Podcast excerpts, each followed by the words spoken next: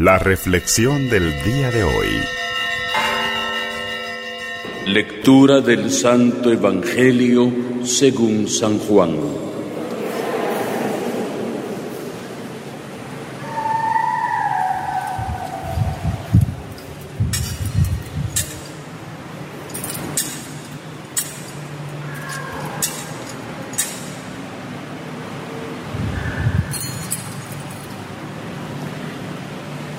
En aquel tiempo, junto a la cruz de Jesús, estaban su madre, la hermana de su madre, María, la de Cleofás, y María Magdalena. Al ver a su madre y junto a ella al discípulo que tanto quería, Jesús dijo a su madre, Mujer, ahí está tu hijo. Luego dijo al discípulo, ahí está tu madre. Y desde entonces el discípulo se la llevó a vivir con él.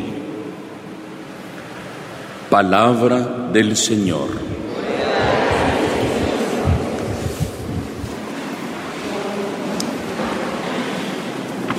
Sin lugar a dudas, queridos hermanos y hermanas,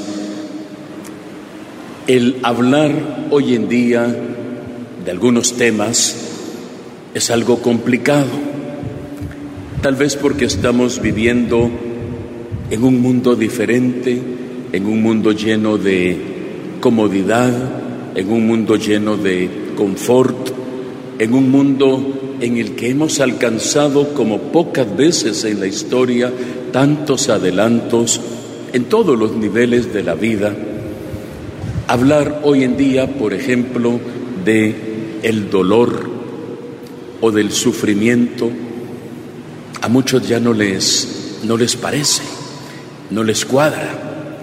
Incluso cuánto esfuerzo hay hoy en día a través de la ciencia, por ejemplo, médica, para buscar remedios para evitar el dolor, para reducir el dolor o proyectos legales en algunos países para promover, por ejemplo, la eutanasia, para que un enfermo terminal no sufra mucho, mejor que se le desconecte y ya no hay ningún problema, que no sufra. Hoy en día, decía el Papa Francisco hace unas semanas, el mundo quiere borrar las huellas de todo lo que es negativo. Por ejemplo, el paso de los años. Toda la industria cosmética, la industria de la belleza, dijo el Papa, son palabras textuales del Papa, trata de ir borrando incluso las huellas del paso del tiempo en nuestra vida. Y el cuerpo es el cuerpo, el ser humano es el ser humano, y, y vamos a experimentar la fragilidad. Nuestro cuerpo está llamado a desmoronarse, a corromperse. Y junto con ello, toda nuestra vida, por ser seres humanos, no va a estar exenta del dolor y del sufrimiento. Por eso, repito, es tan difícil hoy en día hablar de esto, porque es lo que menos queremos. Y saben que esto está llegando a unos niveles tan complicados. Pensemos en la formación familiar, en lo íntimo de cada hogar, cómo se trata hoy en día que el niño y la niña no sufran nada. Y no somos conscientes del gran daño que se les está causando. De hecho, ya hoy en día tenemos una generación de adolescentes muy frágil.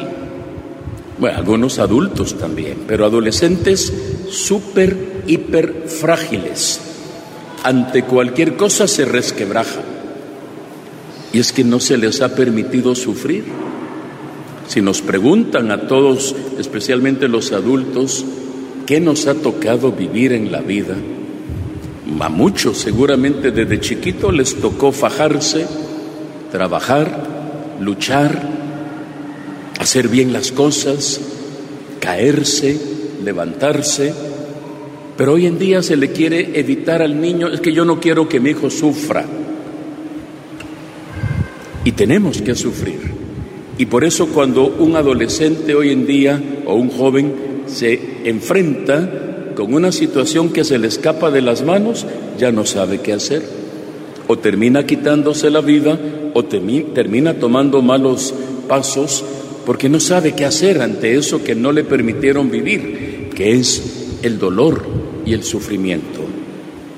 Estamos en una sociedad pues que pensando bien de alguna manera quiso buscar el bienestar para todos, pero es como un maquillaje de alguna manera, porque querramos o no, la fragilidad humana todos la llevamos y tarde o temprano, querramos o no, tenemos que enfrentarnos ante situaciones que se escapan de nuestro alcance.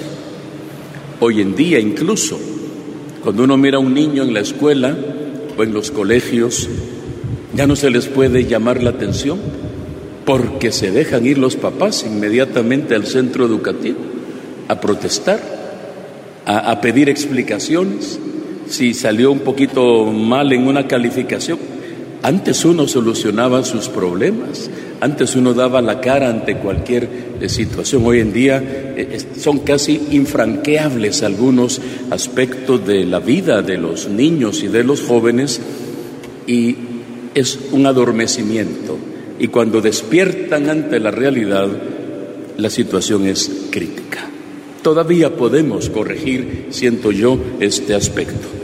Y digo esto porque cuando uno escucha la primera lectura de hoy, dramática, la carta a los hebreos, son solamente dos versículos que leímos, pero de un alcance increíble. Durante su vida mortal, Cristo ofreció dos cosas, oraciones y súplicas y dice el autor de la carta a los hebreos, con fuertes voces y lágrimas, a aquel que podía librarlo de la muerte. ¿Cómo se imagina usted a Jesús en esos últimos días de su vida? Dice, con fuertes voces y con lágrimas. Al Rey de Reyes, al Señor de Señores, al Dios Todopoderoso y Eterno. También aprendió el dolor, aprendió sufriendo a obedecer. Tenemos la imagen tal vez muy contemplativa de un Jesús casi durmiendo en la cruz, pero cuando uno mira el dramatismo de lo que dice la carta a los hebreos, uno se pone a pensar que estamos tocando la fibra más íntima del corazón de Cristo hombre. Ofreció con fuertes voces y lágrimas súplicas y fue escuchado. Pero alguno pudiera decirme, Padre, pero igual murió. Sí, sí murió. Pero fue escuchado. Pero Dios no le concedió lo que pedía al principio en Getsemaní. ¿Qué era lo que pedía Jesús en Getsemaní? ¿Alguien recuerda que decía? Padre, si es posible, Mejor demos una vueltecita y nos vamos por acá. Aparta de mí este cáliz, el cáliz del dolor, del sufrimiento, apártalo de mí. Pero que no se haga mi voluntad. Presentó oraciones y súplicas y fue escuchado, hijo mío, yo te escucho, pero vas a sufrir y vas a dar tu vida en amor a la humanidad. ¿Cuántas veces también nosotros gritamos a Dios y tal vez humanamente decimos, Dios no me escuchó. Bien, le escuchó, pero no le libró de lo que usted pedía que le librara. Pensemos ante una muerte, una agonía, una enfermedad terminal, tantas cosas que aquejan nuestras vidas y uno dice, tanto que le pedí y le pedí, Sí, y Dios escuchó y escuchó, pero concedió lo que creía que era más conveniente.